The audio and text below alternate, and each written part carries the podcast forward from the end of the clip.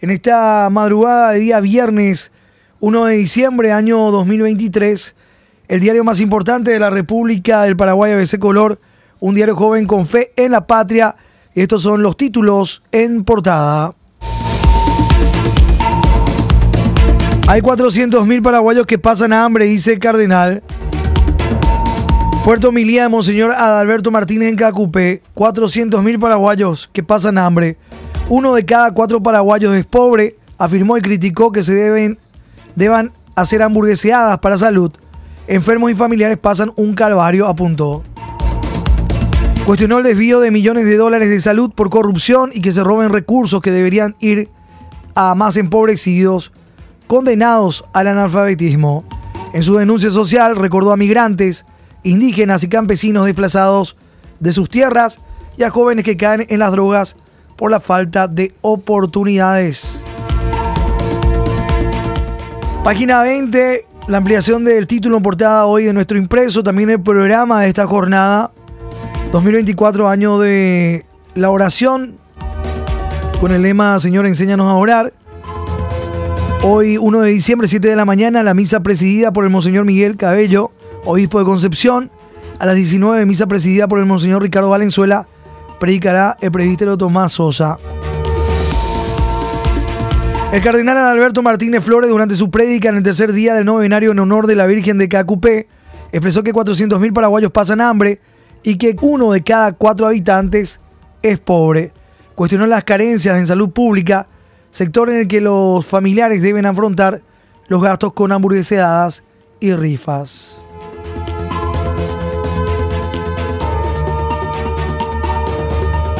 Participantes de la celebración ayer de la misa junto a militares, policía frente a la basílica, también la gente de la patrulla caminera.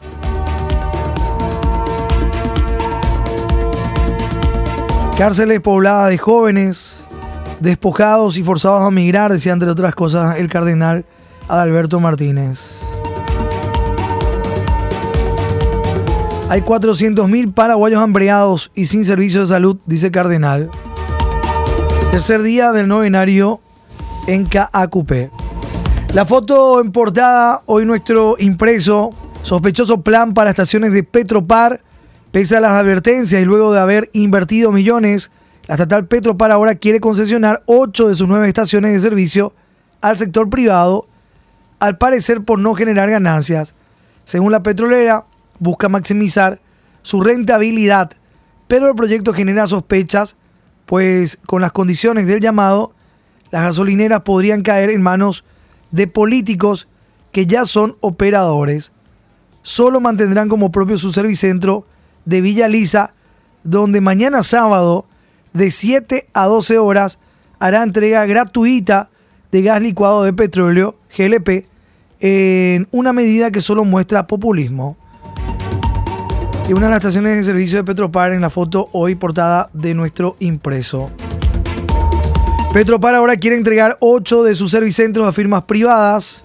Sospechoso plan de concesión de estaciones de servicio propias de la estatal.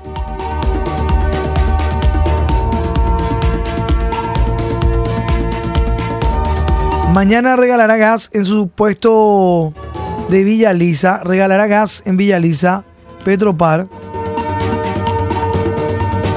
Mientras proyecta concesionar sus servicentros porque no serían rentables, la petrolera pública estará regalando gas en su estación de Villa Lisa mañana sábado 2 de diciembre desde las 5 hasta las 12 horas, hasta el mediodía.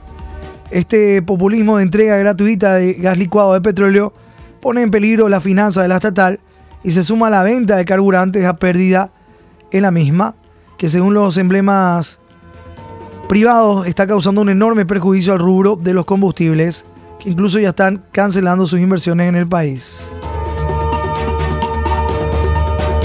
Esto se lee en página 9, Economía, Energía y Negocios.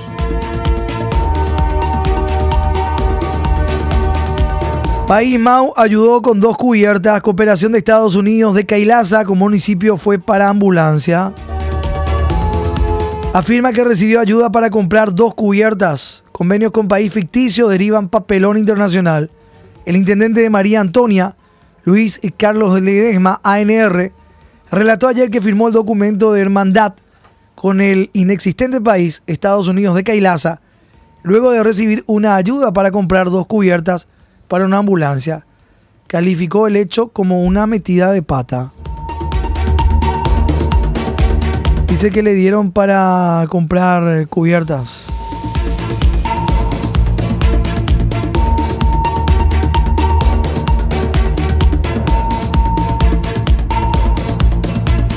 Ñoño Núñez desvió 60 mil millones de guaraníes, dice alegato final de la Fiscalía General, hermano de Bachi, desvío de 60 mil millones de guaraníes.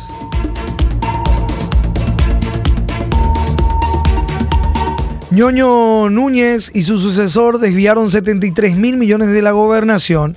Multimillonaria tragada se concretó con emisión de 3.500 cheques, según alegó Fiscalía el ex gobernador de presidente Ayes, Óscar Venancio Ñoño eh, Núñez, y su sucesor Emilio Benítez ocasionaron un perjuicio patrimonial de casi 10 millones de dólares al cambio actual entre los años 2008 y 2013, según afirmó la Fiscalía en sus alegatos finales.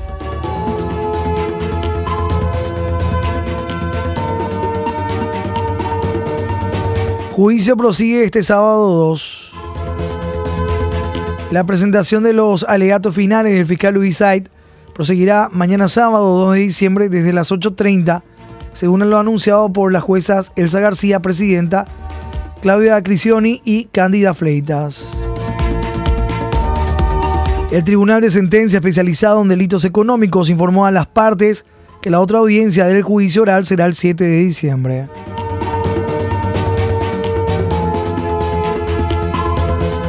Seguimos con más títulos, 4 de la mañana con 10 minutos. Pagos de diciembre, 546 millones de dólares a 647 mil 60 personas. El MEF inyectará 546 millones de dólares a la economía, pagos de salarios, aguinaldos, jubilaciones y pensiones.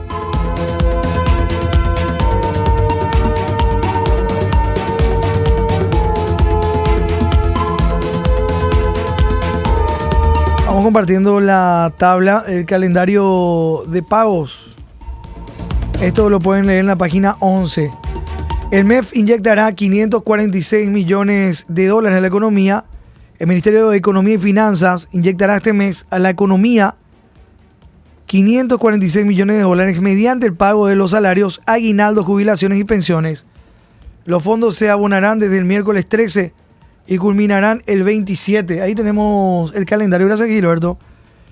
Miércoles 13 de diciembre inicia todo esto. El pago a veteranos, adultos mayores y pensionados. Jueves 14 de diciembre. Inicio de pago de sueldos aguinaldos a funcionarios de organismos y entidades del Estado. El jueves 14 de diciembre.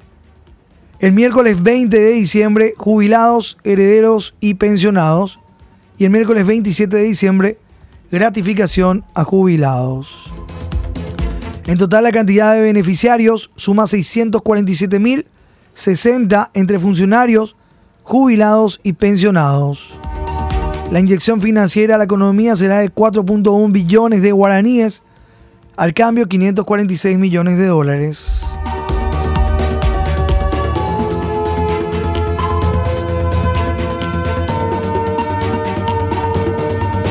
Se solicitarán al organismo de seguridad la custodia en los puntos de pago, considerando la cantidad de recursos que estarán disponibles en el sistema.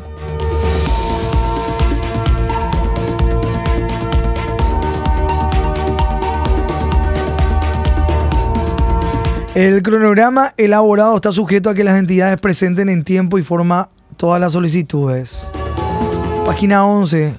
Para la ampliación de este título en portada, pagos de diciembre 546 millones de dólares a 647 mil 60 personas, ya el pago de el salario y aguinaldos en el sector público a partir del 13 de diciembre y otros beneficios.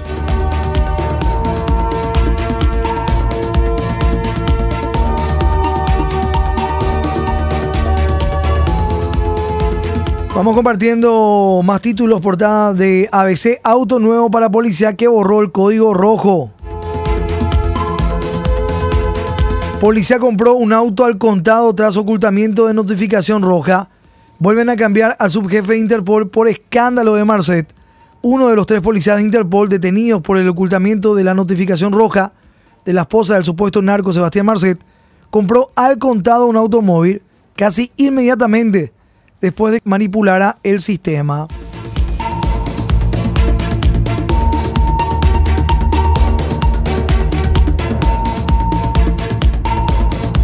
Los policías que están presos desde el miércoles último son el oficial segundo Hugo Javier Vallejo Rivas, de 30 años, la oficial ayudante Gabriela Vaso Mosqueira, de 26, y el suboficial ayudante Kevin Eduardo Montiel Sanabria, de 22 años.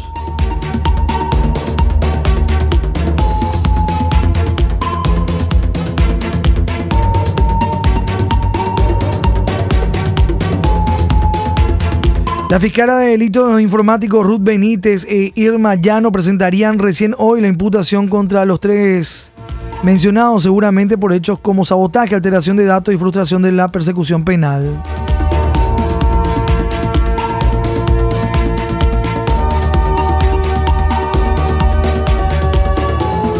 Página 16, Judiciales Policiales. Seguimos nuestro recorrido por páginas de ABC Color, otros temas en páginas también en destaque en nuestro medio. Ministra de Trabajo premió a Mimado con jugoso viático para ir a Europa. En página 2, de primer mundo, en octubre el funcionario recibió más de 44 millones de guaraníes, según la Secretaría de la Función Pública. El director de Planificación del Ministerio del Trabajo, Jorian Rosati Araujo, en dos meses recibió más de 77 millones de guaraníes entre salarios y viáticos Hace días fue a Suiza para un congreso de trabajadores donde se le ve en video disfrutando de las noches en el viejo continente. Su sueldo va en aumento desde agosto y es otro de los que ya están mejor.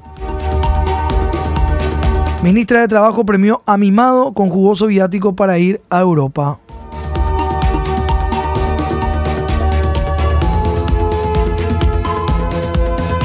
Acusan al Ministerio de Educación de blanquear a Rivas.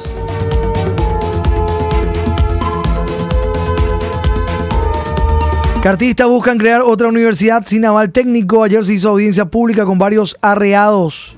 Avanza tambor batiente la intención de crear la Universidad Nacional del Alto Paraguay, UNAP, sin un aval técnico en diputados. Ayer se socializó la iniciativa durante una audiencia pública a la que asistieron varios arreados chaqueños. Páginas de ABC, títulos en esta madrugada.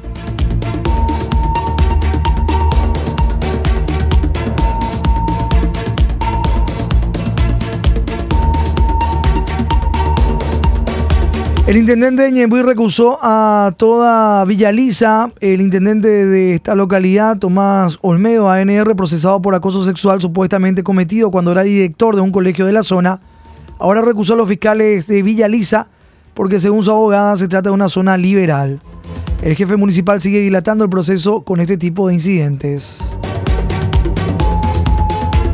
Más dinero para salarios. La Cámara de Diputados aprobó una ampliación presupuestaria de 223 millones de guaraníes para el gobernador de Itapúa, Javier Pereira PLRA, para pago de funcionarios y jornaleros.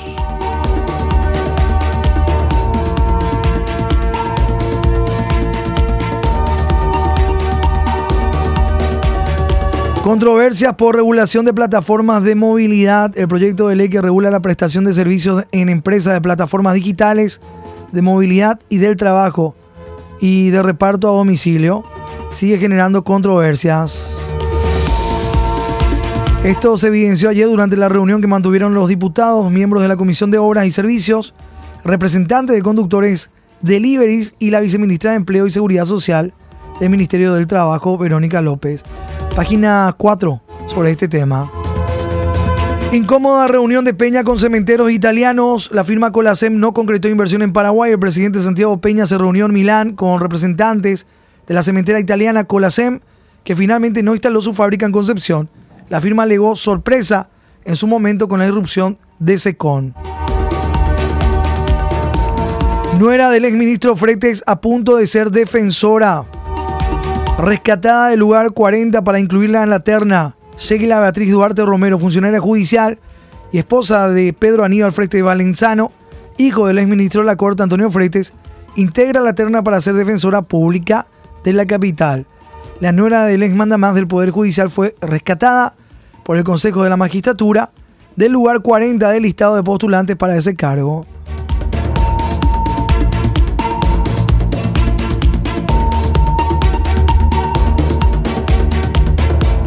Nuestro editorial lleva por título hoy Papelón del gobierno arrastra por el suelo el nombre del país.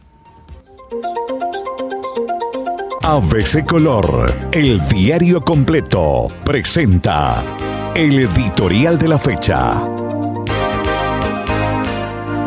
Papelón del gobierno arrastra por el suelo el nombre del país tras las numerosas críticas que ha recibido el gobierno de Mario Abdo Benítez de parte de integrantes de su sucesor Santiago Peña se esperaba el advenimiento de una administración sobria, inteligente, moderna, pero hasta el momento se ha venido ofreciendo una serie de fracasos, reculadas y escándalos que han salpicado el nombre del Paraguay a nivel internacional. Como ejemplo, la prensa en el exterior se ha solazado con el último de ellos, la firma de documentos gubernamentales con un inexistente país, Estados Unidos de Kailasa, cuyo principal representante está acusado en la India de presunto acoso y abuso sexual, y cuyos dos enviados fueron recibidos con honores en algunas esferas oficiales. El tremendo papelón ha hecho del gobierno nacional el hazme reír del mundo. Lee ABC Color, el diario completo. Temprano que tarde, dice hoy en la contratapa ABC, Mosqueteros de Olimpia Libertad. Garnero en enero de 2021, algunos recortes de publicaciones de ABC. Cuando mencionaba el traspaso de Garnero a Libertad y Olimpia que declaraba intransferible a Roque Santa Cruz. Alejandro Silva en lo que fue su último partido con Olimpia frente a Meliano el 11 de noviembre en la fecha número 20 de clausura, al costado del anticipo de Roque a Libertad. Temprano que tarde, otra bomba de fin de año de Olimpia Libertad ayer en el Cardinal Deportivo es la vinculación del futbolista uruguayo Alejandro Silva de 34 años, uno de los tres recientes despedidos de la plantilla franqueada.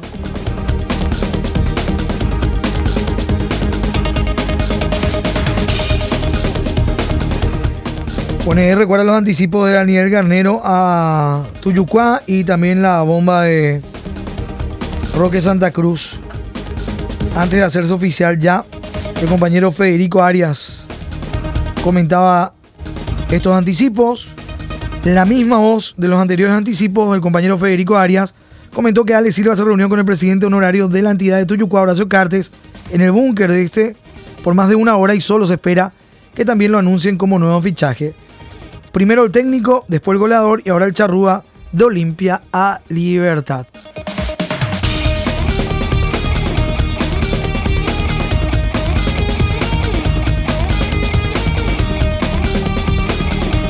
Último tren copero, se baja el telón al torneo.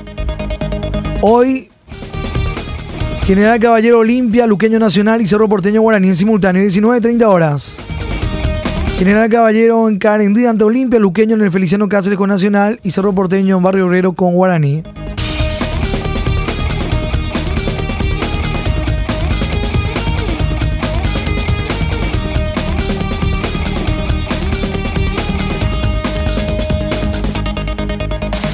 Duerksen y un día más calentador Fórmula 2 en Abu Dhabi, nuestro compatriota con los colores de Paraguay durante las pruebas cumplidas el día de ayer. Estuvo con Santiago Peña Joshua Duerksen.